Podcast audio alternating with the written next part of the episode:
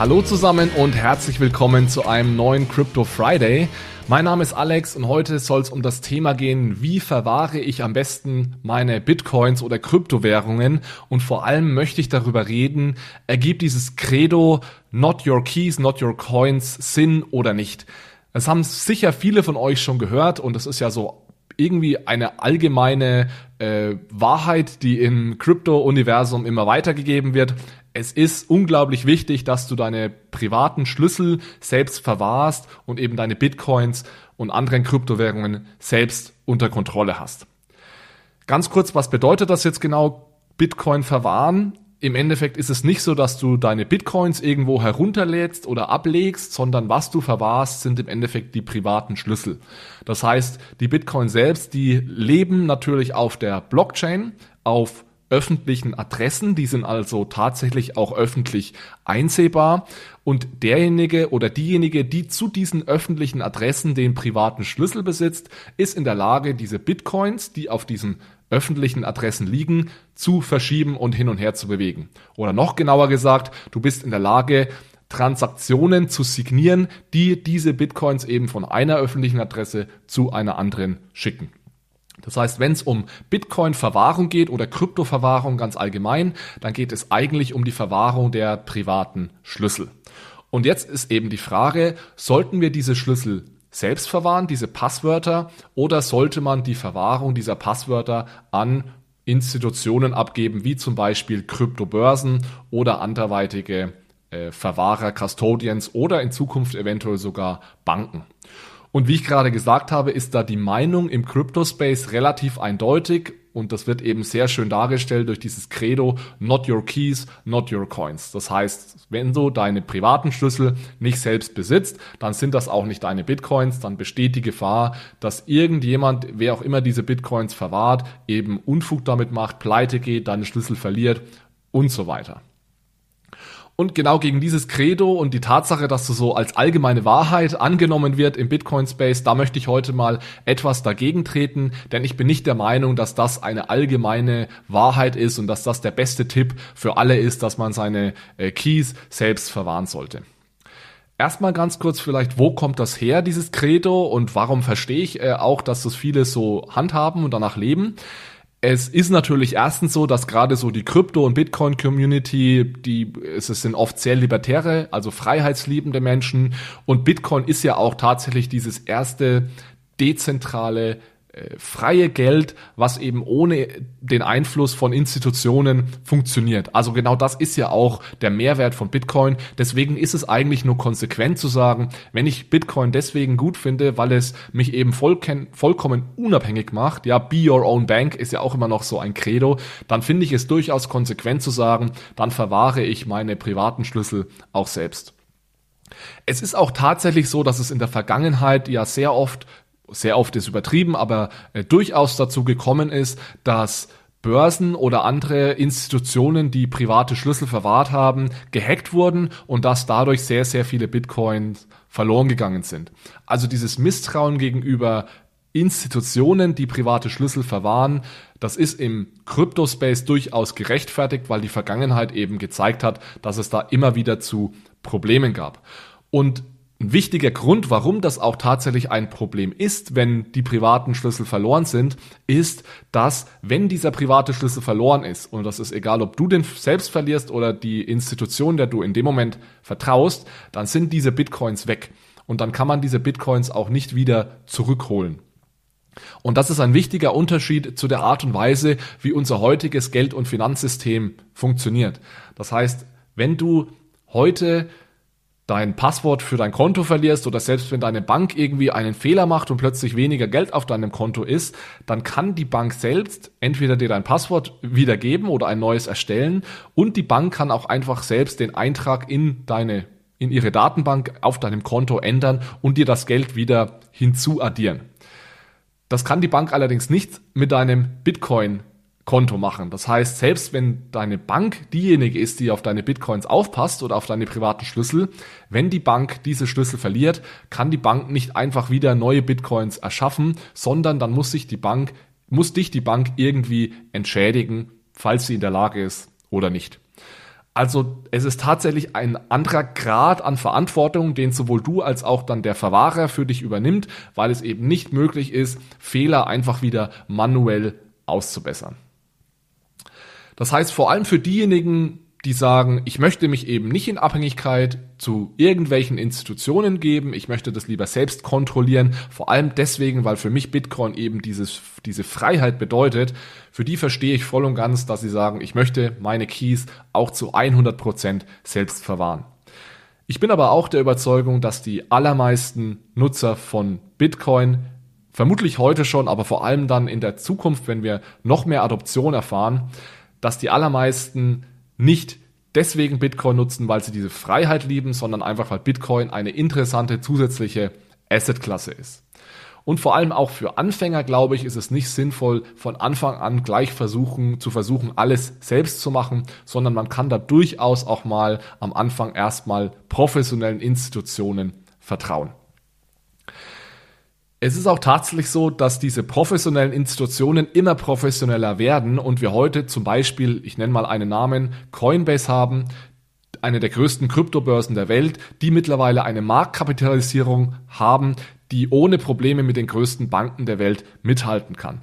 Das heißt, es geht jetzt hier nicht mehr um kleine Startups wie damals Mount Gox, die völlig unreguliert sind, wo es dann durchaus passieren kann, dass mal etwas verloren geht, sondern wir haben hier immer professionellere und größere Institutionen, die also in der Lage sind, durchaus die ausreichende Sicherheit mitzubringen, um eure privaten Schlüssel sicher zu verwahren. Ein zweiter Punkt, warum ich immer etwas skeptisch bin, das selbst zu machen, ist, es ist durchaus kompliziert. Es ist heute noch zu kompliziert, meiner Meinung nach, diese Schlüssel selbst zu verwahren. Und es ist eben nicht damit getan, diese Passwörter, Passwörter oder Schlüssel einfach auf ein Blatt Papier zu schreiben, äh, sondern es sind da mehr Schritte möglich, um ausreichend Sicherheit für dich selbst herzustellen. Und ein Zeichen dafür, dass das nicht 100% funktioniert, ist, dass wirklich mittlerweile 15 bis 20% der jemals gemeinten Coins verloren gegangen sind. Das ist natürlich teilweise auch auf professionelle Börsen zurückzuführen, die also äh, Bitcoins verloren haben. Ein Beispiel dafür ist Mt. Gox. Aber der allergrößte Teil dieser Bitcoins sind wohl deswegen verloren gegangen, weil Privatmenschen nicht ausreichend sicher ihre privaten Schlüssel verwahrt haben. Also 2,8 bis 3,8 Millionen Bitcoins sind verloren gegangen. Und du musst dich eben selbst fragen, bin ich in der Lage und bin ich auch bereit dazu, mich damit so tief auseinanderzusetzen, dass ich die komplette Verantwortung für die Verwahrung meiner privaten Schlüssel selbst übernehmen möchte. Es ist wie gesagt auch heute mittlerweile nicht mehr unbedingt nötig, alles selbst zu tun, denn ganz im Vergleich zu vor fünf bis sechs Jahren haben wir heute eben diese professionellen Institutionen wie Coinbase und andere Verwahrer, die ein ausreichendes Level an Sicherheit mitbringen, dass du ihnen auch mal zumindest einen Teil deiner Kryptowährungen anvertrauen kannst. Das war vor fünf bis sechs Jahren zu Zeiten von Mt. Gox definitiv noch nicht so, aber mit jedem Jahr, in dem dieser Markt erwachsener wird, werden auch die Institutionen erwachsener und dadurch ist es immer unwahrscheinlicher, dass so etwas wie Mt. Gox sich wiederholen wird. Ein wichtiger Punkt ist auch, dass Banken jetzt langsam in diesen Markt eintreten. Wir haben die Ankündigung der Sparkassen gehört in Deutschland, die eventuell schon in 2022 Kryptoverwahrung für ihre Kunden anbieten möchten. Und dann ist es meiner Meinung nach natürlich, sind wir an einem Punkt angekommen, wo wir also wirklich äh, vertrauensvolle Institutionen haben, denen wir auch heute unser Geld anvertrauen und denen wir dann auch in Zukunft zumindest einen Teil unserer Kryptowährungen anvertrauen sollten. Mein Tipp also für euch, wenn ihr euch jetzt heute fragt, wie soll ich meine Bitcoins und Krypto am besten verwahren? Als allererstes kommt es natürlich auf eure persönliche Einstellung zum Thema Bitcoin und auf eure Risikopräferenz an. Wenn ihr natürlich Hardcore-Bitcoiner seid, die seit zehn Jahren in dem Space sind, die sich sehr gut auskennen, die vor allem Bitcoin deswegen nutzen, weil sie diesen Freiheitsgedanken lieben, dann finde ich es auch nur konsequent, wenn ihr eure Coins selbst verwahrt und dann seid ihr auch in der Lage, das selbst zu tun. Wenn ihr jetzt eher neu im Space seid oder vielleicht auch gar nicht deswegen Bitcoin nutzt, weil ihr jetzt diesen Freiheitsgedanken und dieses dezentrale Geld äh, so liebt, dann würde ich euch raten, zumindest einen Teil eurer Coins auf jeden Fall auf einer vertrauensvollen Börse liegen zu haben oder eventuell einen anderweitigen Custodian, Verwahrer, der so einen Service äh, anbietet. Und vor allem dann jetzt eben auch, wenn die Banken in den äh, Markt eintreten, dann diese Coins einfach zu äh, den Banken zu legen. Und der Grund, ein Hauptgrund, warum ich diese Episode heute aufnehme, ist eben um diesen generellen Credo aus der Bitcoin-Community so ein Stück weit entgegenzuwirken, weil ich das Gefühl habe, dass sehr viele Anfänger dann natürlich äh, sofort dieses Not Your Keys, Not Your Coins mitbekommen und dann plötzlich das Gefühl haben, ich muss unbedingt alles von Anfang an selbst machen. Und das halte ich eben für keine allzu gute Idee. Wenn wir mal noch bisschen weiter in die Zukunft schauen und es eventuell mal dazu kommen kann, dass diese Selbstverwahrung immer einfacher wird, ich habe es vorhin gesagt, heute finde ich es noch zu kompliziert, aber eventuell ist es ja in Zukunft mal möglich, dass man das zum Beispiel mit biometrischen Mitteln viel selbstverständlicher und einfacher hinbekommt, Private Keys wiederherzustellen oder dass ich mir kein Passwort merken muss, sondern das mit einem Iris-Scan oder Fingerabdruck machen kann. Welches, wenn es solche Möglichkeiten gibt, dann kann es durchaus sein, dass ich dann in fünf oder zehn Jahren äh, so eine Episode nochmal aufnehme und euch sage, auf jeden Fall, ihr braucht das nicht zur Bank zu legen, eure, eure privaten Schlüssel, sondern macht das gerne selbst, weil es ist mittlerweile so sicher und einfach, dass wir da auch wirklich selbst die Kontrolle übernehmen können. Aber bis es mal soweit ist, sehe ich überhaupt kein Problem darin, warum man diese diese Aufgabe, diese Verantwortung nicht an Institutionen abgeben kann. Und ich verstehe auch ehrlich gesagt nicht, warum da generell oft in der Krypto-Community so eine Skepsis oder fast ein Hass gegen alles herrscht, was irgendwie so eingesessene Finanzinstitutionen sind. Ich habe da auch manchmal das Gefühl, dass Zentralbanken und Banken äh, so in einen Topf geworfen werden. Also es ist ja natürlich so, dass viele äh, Fans von Kryptowährungen ein Problem haben mit unserem heutigen Geldsystem, dass es da eine zentrale Institution gibt, eine Zentralbank, die Geld schöpfen kann, die so viel Geld schöpfen kann, wie sie möchte rein theoretisch. Da kann ich nachvollziehen, dass davon viele nicht so ein Fan sind. Allerdings muss man das natürlich davon abgrenzen, dass es private Institutionen geben kann und ob die jetzt in Zukunft Banken heißen oder Verwahrer oder wie auch immer, dass es diese Institutionen gibt und dass es durchaus Sinn ergeben kann für ganz, ganz viele Menschen, diese Verantwortung an diese privaten Institutionen äh, abzutreten. Und das hat auch rein gar nichts damit zu tun, dass wir ein Geldsystem haben, in dem es eine Zentralbank gibt, die Geld drucken kann, sondern das ist einzig und allein die Tatsache, dass ich selbst diese Verantwortung nicht übernehmen möchte, nicht übernehmen kann und deswegen mich lieber ähm, in die Hände von Profis begebe. Und das machen wir ja heute auch so. Die allermeisten von euch werden nicht ihr komplettes Vermögen in Form von Bargeld zu Hause in einem Safe behalten, sondern ihr habt sicherlich euer, Gold, äh, euer Geld heute schon äh, auf der Bank. Und das könnt ihr für euch selbst auch so ein bisschen als ja, Test nehmen. Wenn ihr heute jemand seid, der kiloweise Gold im Safe hat und kaum Geld auf der Bank, dann seid ihr vermutlich auch in Zukunft diejenigen, die die privaten Schlüssel eher selbst verwahren.